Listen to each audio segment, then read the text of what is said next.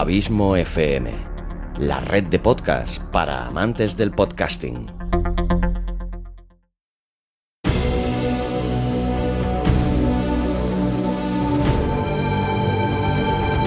Una producción de Abismo FM y Lorincisus, creada para todos aquellos que quieren disfrutar de su tiempo libre escuchando grandes historias.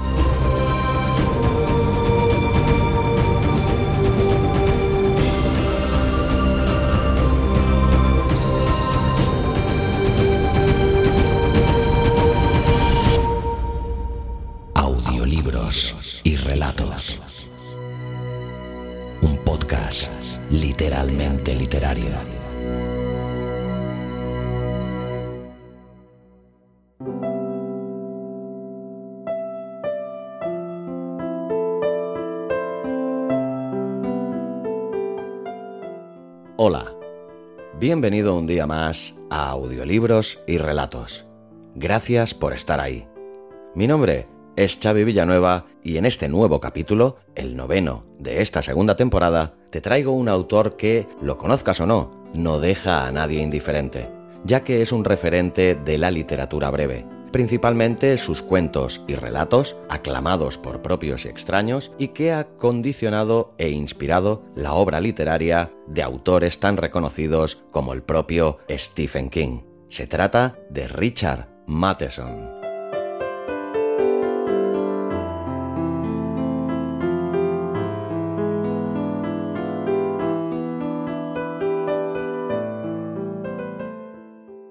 El relato de terror posee un linaje distinguido en la literatura estadounidense. Tiene sus raíces en los tormentos a los que se ven sometidos los personajes de los relatos de Poe y después de King. Sigue renovándose con autores como Thomas Ligotti y Neil Gaiman. La obra de Richard Matheson es un eslabón destacado de esta rica tradición. Las historias de Matheson expresan los temores y angustias de una generación que vivió la Segunda Guerra Mundial en su juventud. El horror ancestral y metafísico de Lovecraft se desplaza y cede protagonismo al terror cotidiano, la desolación que provoca un mundo complejo y agresivo, la paranoia y la claustrofobia que florecen en situaciones domésticas y cotidianas y también la desconfianza en una tecnología que en relatos como Nacido de hombre y mujer es capaz de producir monstruos, unos monstruos muy distintos a los creados por el doctor Frankenstein en su intento de reemplazar al creador. El doctor Frankenstein quiso ver al hombre en el monstruo, en cambio, los monstruos de Matheson alarman porque son muy distintos del hombre. Esta forma de terror alcanzó su máxima popularidad en la obra de Stephen King, que afirmó, Sin Richard Matheson yo no estaría aquí. Él es mi padre, tanto como Bessie Smith fue la madre de Elvis Presley. King desenfunda elogios sobre sus colegas con facilidad, pero esta afirmación se refrenda en su obra. Un gran número de temas y perspectivas puede rastrearse sin dificultad de un autor al otro.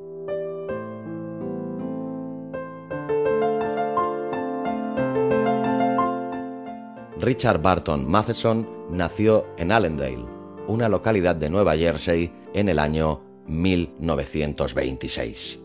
Y como autor supo advertir antes que nadie que todo lo que nos rodea puede convertirse en una amenaza y que nosotros también podemos ser los monstruos.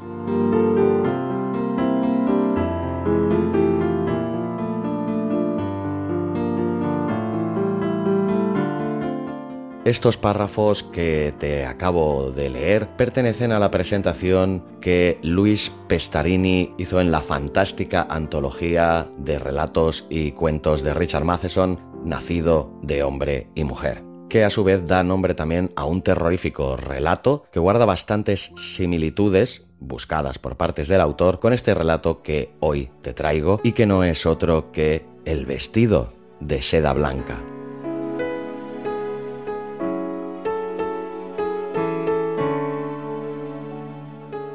Antes de empezar con el relato, quiero hacer un breve inciso, y como te recomendé en el capítulo que le dedicamos a Roald Dahl, es muy interesante que escuches el programa especial que le dedicaron a Richard Matheson en el fantástico podcast Todopoderosos. donde podrás encontrar muchos más detalles tanto de la vida como de la obra de este magnífico escritor, desgranados por estos cuatro genios de la comunicación que son Rodrigo Cortés, Juan Gómez Jurado, Arturo González Campos y Javier Cansado. Altamente recomendable que escuches este podcast. Ahora sí, te dejo ya con este fantástico relato. Bienvenido, bienvenida a Audiolibros y Relatos un podcast literalmente literario. Espero que sea de tu agrado.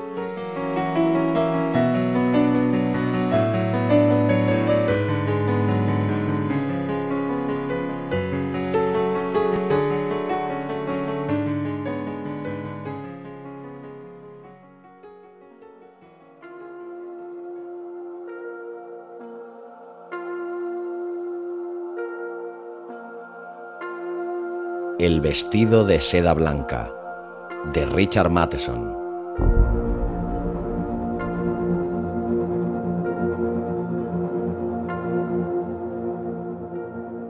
No se oye nada aquí, y tampoco dentro de mí.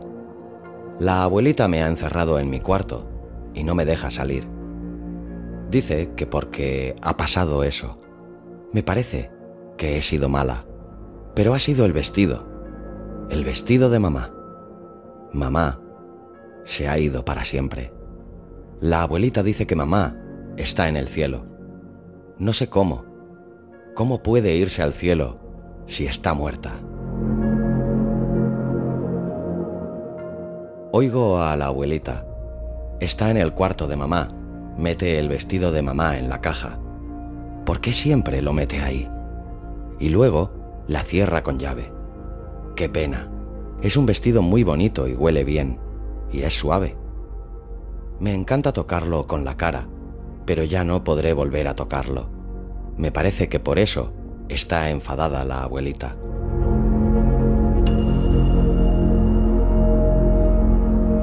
Pero no sé, hoy ha sido un día normal. Mary Jane ha venido a casa, vive delante y viene a casa todos los días a jugar. Hoy también ha venido. Tengo siete muñecas y un camión de bomberos. Hoy la abuelita me ha dicho, juega con las muñecas y el camión. Me ha dicho, no entres en el cuarto de mamá. Siempre dice lo mismo. Creo que es para que no lo desordene, porque lo dice todo el rato. No entres en el cuarto de mamá. Tal cual. Pero me gusta mucho estar en el cuarto de mamá. Voy allí cuando llueve o mientras la abuelita duerme la siesta y no hago ruido y me quedo sentada en la cama y toco la colcha blanca, como cuando era pequeña. El cuarto huele como a dulce. Hago ver que mamá se está vistiendo y que me deja entrar. Huelo su vestido de seda blanca, su vestido de salir de noche. Una vez lo llamó así, no me acuerdo cuándo. Si escucho bien, oigo que se mueve.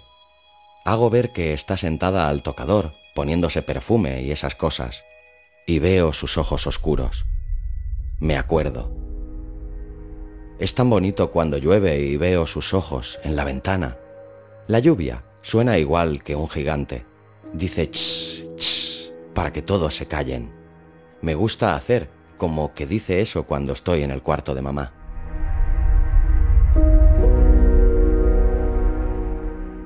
Lo que más me gusta de todo es sentarme en el tocador de mamá. Es rosa y grande y también huele bien. El taburete tiene un cojín cosido. Hay botellas y botes con bultos llenos de perfume de colores, y me veo casi entera en el espejo. Me siento allí y hago como si fuera mamá. Digo, cállate madre, voy a salir y no puedes impedírmelo. No sé por qué digo eso, es como si lo oyera dentro de mí. Y, oh, Deja de llorar, madre. No van a cogerme porque llevo mi vestido mágico. Cuando hago de mamá me cepillo el pelo, pero solo uso mi cepillo, el de mi cuarto. Nunca uso el de mamá. No creo que la abuelita esté enfadada por eso, porque no uso el de mamá. No, nunca lo uso. Algunas veces abro la caja porque sé dónde guarda la llave la abuela, Una vez la vi, ella no se dio cuenta. Cuelga la llave del gancho del armario de mamá, detrás de la puerta. He abierto la caja muchas veces porque me gusta mirar el vestido de mamá. Lo que más me gusta es mirarlo. Es muy bonito y suave y sedoso. Lo tocaría mil años. Me pongo de rodillas en la alfombra de rosas. Cojo el vestido y lo abrazo y lo huelo muy fuerte. Lo acaricio con la cara. Me gustaría llevármelo a mi cama y abrazarlo y dormir, pero no puedo porque lo dice la abuelita. Y dice, tendría que quemarlo, pero la quería demasiado. Y llora por el vestido. Yo siempre lo he cuidado, siempre lo dejo igual como si nadie lo hubiera tocado. La abuelita no notaba nada. Me hacía gracia porque no se daba cuenta, pero ahora ya lo sabe y me castigará. Pero no entiendo. El vestido no le ha hecho nada. Era el vestido de mamá. Lo que de verdad me gusta más del cuarto de mamá es mirar su foto. Tiene una cosa dorada alrededor. La abuelita dice que es un marco. Está en la pared, encima de los cajones. Mamá es guapa. Tu mamá era guapa, dice la abuelita. ¿Por qué dice era? Veo a mamá sonriéndome y es guapa. Para siempre. Es morena, como yo. También tiene los ojos bonitos, como negros. La boca la tiene roja, muy roja. Me gusta el vestido. Es el blanco. Se le ven los hombros y tiene la piel blanca, casi tan blanca como el vestido. Y las manos también. Es muy guapa y la quiero aunque se haya ido para siempre. La quiero mucho.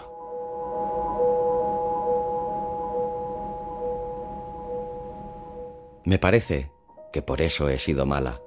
Con Mary Jane, digo. Mary Jane ha venido después de comer, como siempre.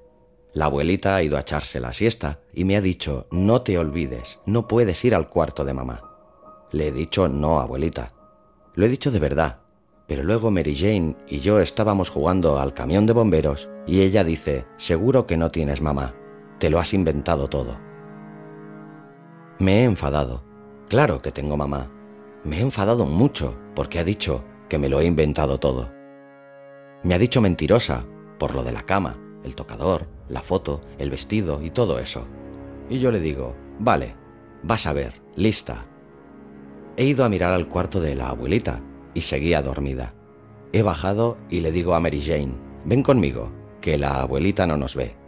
Ya no se hacía la lista. Se reía igual que siempre y también hacía ruidos de miedica cuando ha chocado con la mesa del pasillo de arriba. Le digo, eres una miedica, y ella me dice, mi casa no es tan oscura, como si esta fuera tan oscura. Entramos en el cuarto de mamá. No había luz y no se veía casi nada. Le digo, este es el cuarto de mi mamá. Me lo he inventado todo, ¿eh? Mary Jane estaba en la puerta y no se hacía la lista. No decía nada y miraba. Ha pegado un salto del susto cuando le he cogido el brazo. Venga, vamos, le he dicho. Me siento en la cama y le digo, esta es la cama de mi mamá, mira lo blanda que es. Ella no dice nada. Miedica, le digo.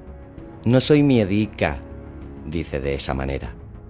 Le he dicho, siéntate, ¿cómo vas a ver lo blanda que es si no te sientas? Se sienta a mi lado. Le digo, tócala, para que veas lo suave que es y lo bien que huele. Cierro los ojos, pero era raro, no como siempre, porque Mary Jane estaba allí. Le digo, no toques más la colcha. Ella me dice, pero si me lo has dicho tú. Bueno, pues para ya, le digo. Mira, le digo, y la levanto. Eso es el tocador. La cojo y la llevo allá. Déjame, me ha dicho. No se oía ningún ruido, y era como siempre. Yo empiezo a ponerme mala porque Mary Jane estaba allí, porque era el cuarto de mamá, y seguro que ella no quería que Mary Jane estuviera ahí. Pero tenía que enseñarle las cosas. Le enseño el espejo y nos miramos, y ella estaba blanca. Le digo, Mary Jane es una miedica, Dice que no, y que no, y que nadie vive en una casa tan oscura y sin ruido. Y también ha dicho, huele raro. Entonces, me he enfadado. Le digo, no huele raro. Dice que sí huele raro, y tú lo has dicho. Me he enfadado mucho. Dice, huele a azúcar y el cuarto de tu mamá huele a enfermo. No digas que el cuarto de mi mamá huele a enfermo, le he gritado. Dice, no me has enseñado el vestido y estás diciendo mentiras y no hay ningún vestido. Yo tenía mucho calor y le tiro del pelo. Le digo, ahora vas a ver el vestido de mamá. Tú no me llamas mentirosa. Le digo, estate quieta. Y cojo la llave del gancho y me pongo de rodillas y abro la caja. Y dice Mary Jane, ¡Pah! Eso huele a basura. Le clavo las uñas y se enfada mucho. No me pegues, dice, y estaba roja como un tomate. Se lo voy a contar a mi madre, dice. Y además, el vestido no es blanco y está sucio y es feo. No está sucio, digo. Lo he gritado muy fuerte y pensaba que la abuelita me había oído. Saco el vestido y hace ruido como de lluvia y lo aguanto para que vea que es blanco y la parte de abajo tocaba la alfombra. Es blanquísimo, digo, blanco, suave y está limpio. Mary Jane está muy enfadada y roja y el vestido tiene un agujero. Yo me enfado mucho, mucho. Le digo, si mi mamá estuviese aquí te ibas a enterar. Ella pone una cara muy fea y dice, tú no tienes mamá. La odio. Sí que tengo.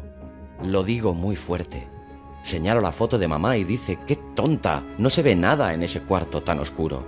La empujo y se pega en los cajones. Le digo, mira ahora, burra, mira la foto. Es mi mamá y es la señora más guapa del mundo. Es fea y tiene las manos raras, dice Mary Jane. No es verdad, digo, y es la señora más guapa del mundo. No, no, no, dice, y tiene los dientes de conejo. Y luego, no me acuerdo. Me parece que el vestido se ha movido solo y lo tengo en las manos. Mary Jane grita no sé qué. No sé si es de noche y las cortinas están cerradas y no veo nada. Solo oigo dientes de conejo, manos raras, dientes de conejo, manos raras, pero nadie lo decía.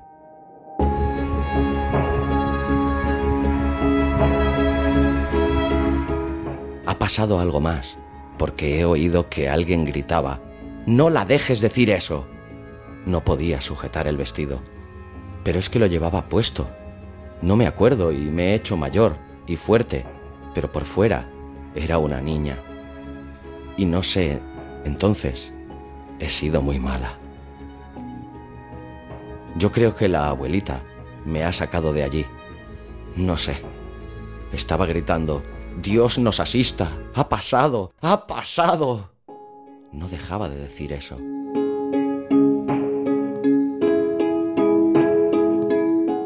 No sé por qué. Me lleva a rastras a mi cuarto y me ha encerrado. No me deja salir. Pero no tengo miedo. ¿Y qué si me tiene aquí encerrada mil años? Me da igual si no me da de cenar. No tengo hambre. Estoy llena.